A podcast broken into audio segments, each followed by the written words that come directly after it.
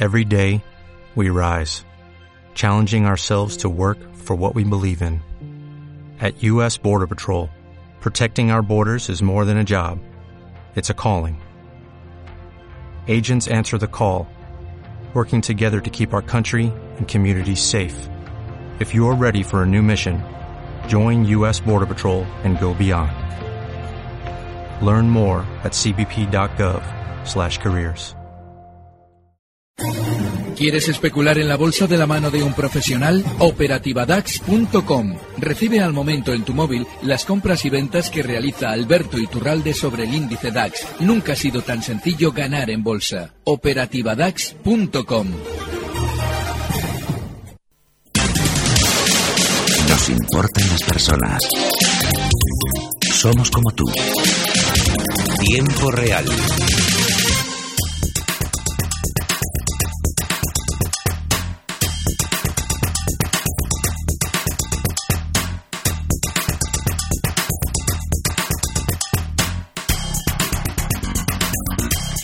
Cinco y 33 minutos de la tarde arranca el consultorio de bolsa en el programa en tiempo real en Gestión Radio con Alberto Iturralde, responsable de díasdebolsa.com. Hola Alberto, ¿qué tal? Muy buenas tardes. Muy buenas tardes, Rocío. Bueno, ¿le ha, ¿le ha gustado, le ha convencido de algún modo el repunte de hoy después de tantas sesiones consecutivas a la baja? No, no me ha convencido. Eh, probablemente lo que indica es que las caídas no van a ser de órdago, como corríamos el riesgo tras tanto tiempo subiendo los índices, eh, pues bueno, que corríamos el riesgo de que reaccionaran así durante una temporada. Lo normal es que tras ver la volatilidad de la subida, porque ha sido rapidísima y con bastante, bueno, bastante profundidad al alza, sobre todo en el IBEX, pues lo que nos está indicando es que, aunque no nos tenemos que creer lo que está pasando, es decir, que lo lógico, eh, incluso mañana sería ver niveles en el IBEX de, de 10.250, bueno, eh, lo normal es que una vez alcanzada esa zona podamos de nuevo volver a recortar algo, pero no siendo especialmente grave. Lo que está sucediendo también es un poquito lo que hemos comentado estos días con respecto al IBEX, y es que a la hora de rebotar, rebota mucho más que el DAX alemán. España va a funcionar durante seguramente unas semanas bastante mejor que el resto de Europa, mientras en Alemania rebotaban un 2% solamente, casi un 2%, en España lo hemos hecho ni más ni menos que el 2,7%. Esto se debe precisamente a la mayor caída que habíamos tenido con anterioridad y desgraciadamente ahora mismo no hay ningún indicio, o por lo menos yo no los veo, que nos deba hacer pensar que la caída ha terminado o que va a ser mucho más profunda. Lo que nos quiere decir es que seguramente ahora, en, la sesión de mañana, veamos un poquito más de subida para luego volver a recortar algo, pero hay que ver cuál es la profundidad según se vaya produciendo el giro mañana si es que se quiere volver a producir en la baja.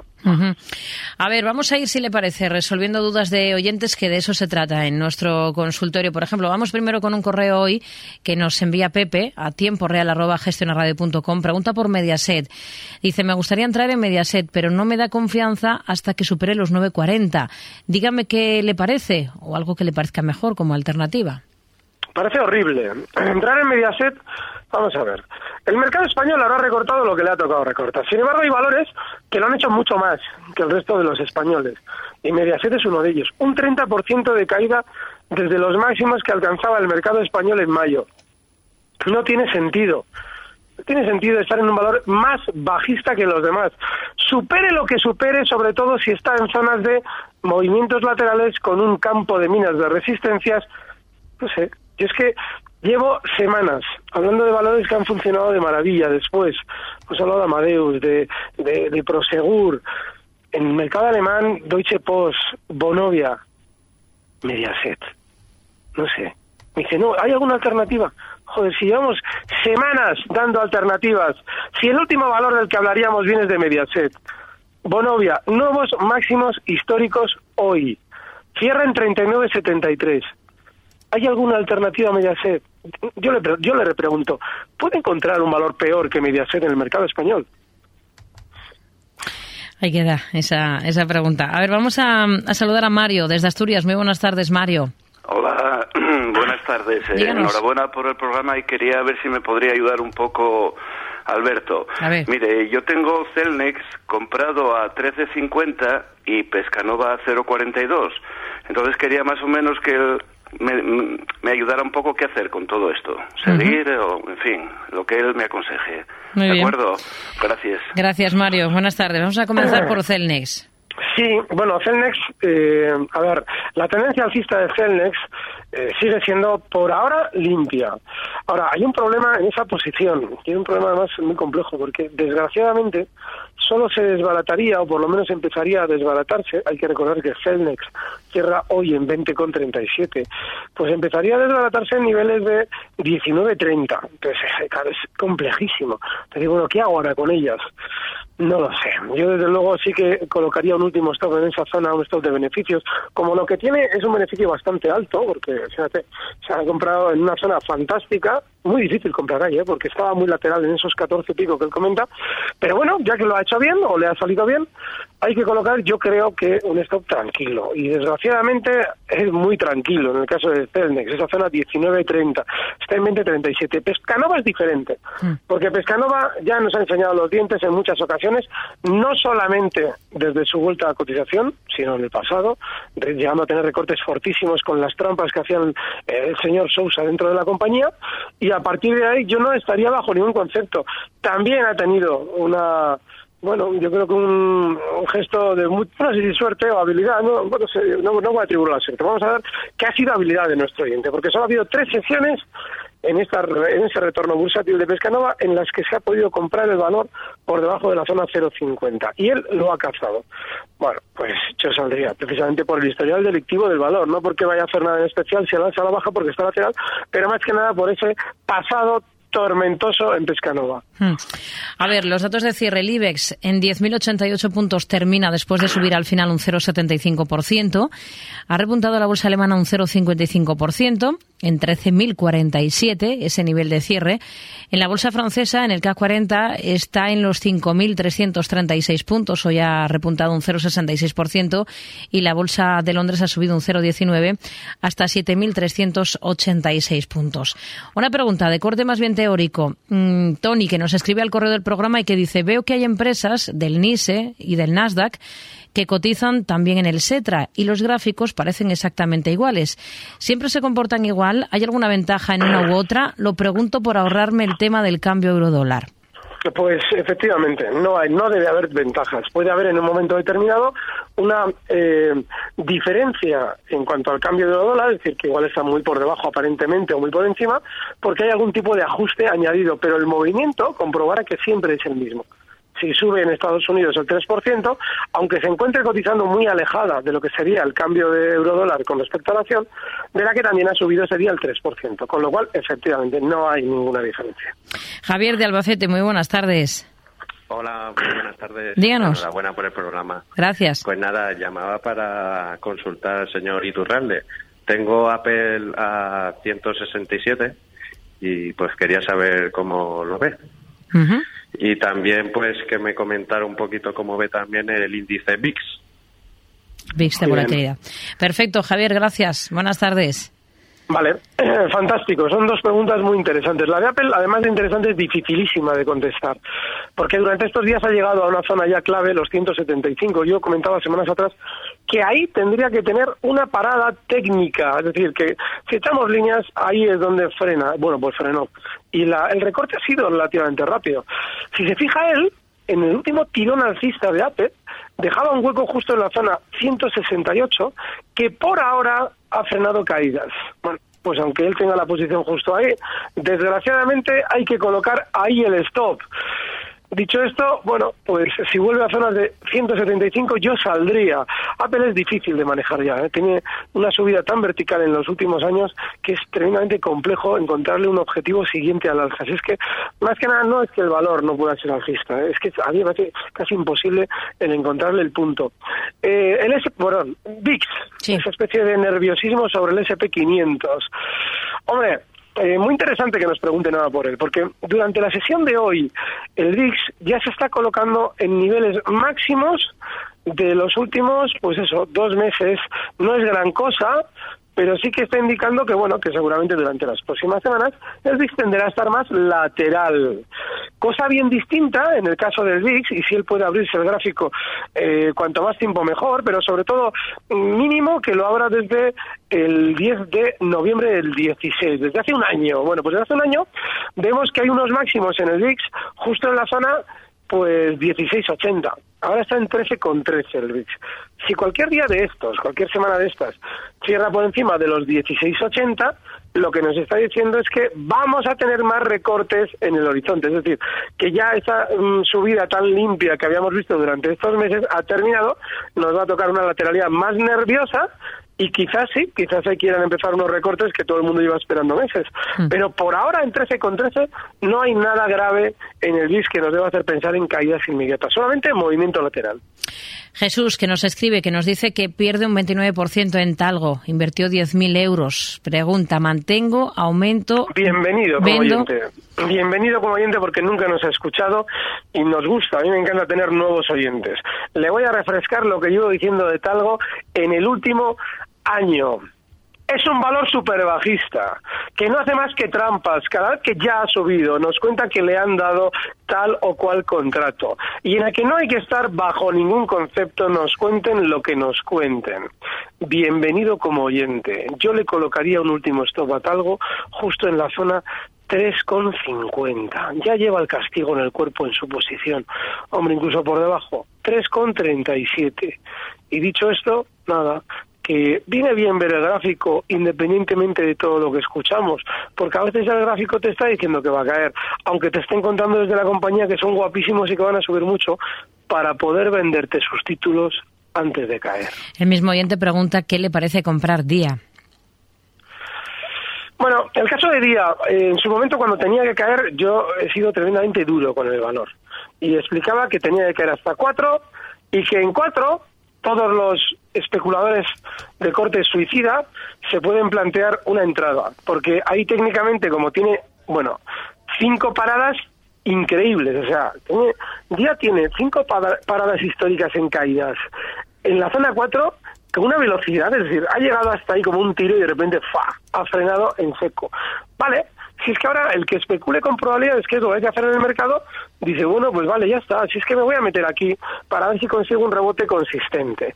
Se trataría de entender que dentro de esos frenazos en las caídas en la zona 4, el mínimo ha estado justo en 3,84 en una de ellas, bueno, pues ahí va a estar el stop.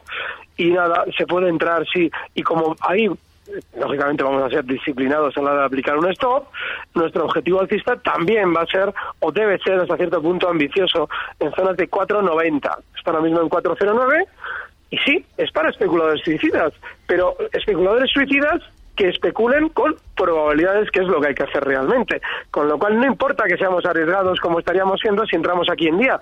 Lo que importa es dos cosas. Una, el objetivo ambicioso en 490 y disciplinados si la cosa se tuerce por debajo de 374. Hmm.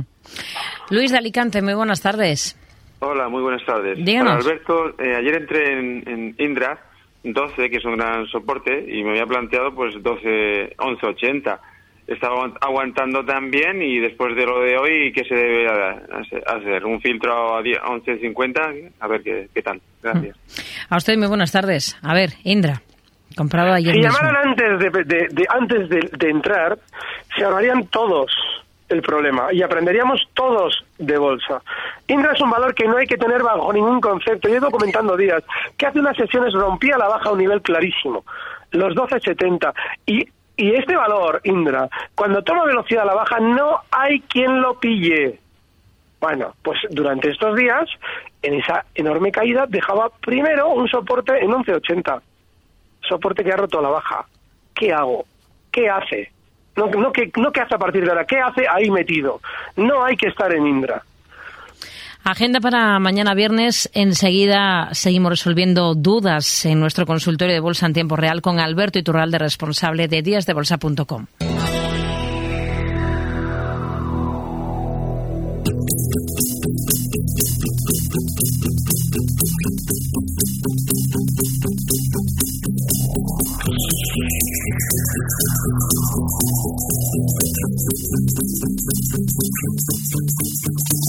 Para despedir la semana, el viernes el Banco de España publicará los datos de créditos dudosos de septiembre y de financiación bruta o deuda de las administraciones públicas del mismo mes. A escala europea, Eurostat dará a conocer la producción en construcción de octubre de la eurozona. En Estados Unidos, las principales referencias serán el índice manufacturero de la Fed de Kansas City de noviembre y las casas iniciadas de octubre, así como las ventas minoristas de comercio electrónico del tercer trimestre.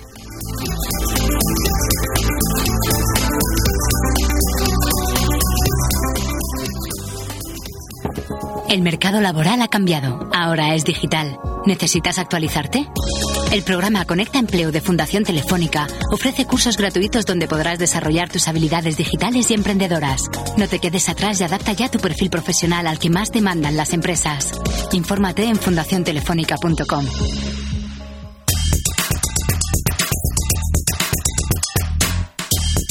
En Gestión a Radio, Tiempo Real.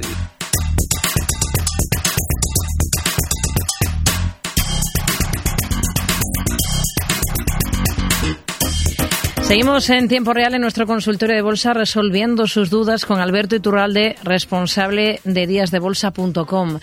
Por ejemplo, la duda que nos envía a través de WhatsApp Iván de Valencia, que quiere preguntarle a Alberto, en este rebote, ¿dónde piensa que llegará Santander y BBVA? Vamos a ver. Primero, yo no sé hasta dónde va a llegar el rebote con lo cual difícilmente sé si nos queda. Normalmente, cuando hacemos una proyección, sí suele salir un punto en el que dices, vale, mira, lo más probable es que el rebote llegue hasta aquí. Pero ahora no es, porque está dentro de una zona en la que el rebote que estamos viendo durante estos días en el IBEX es por sobreventa. Tenía una caída enorme y, lógicamente, eso genera un cierto pánico puntual que se resuelve con rebotes. La gente mal vende y, lógicamente, el mercado rebota para quitarles la razón pero ese rebote no puedes eh, cuantificarlo, va a llegar hasta 10.300, por ejemplo, que no sería descabellado. Lo que sí debemos entender es que la resistencia más cercana, por ejemplo, en el caso del Santander, está en 5.64. Entonces, bueno, tenemos ya al Santander cerrando en 5.53.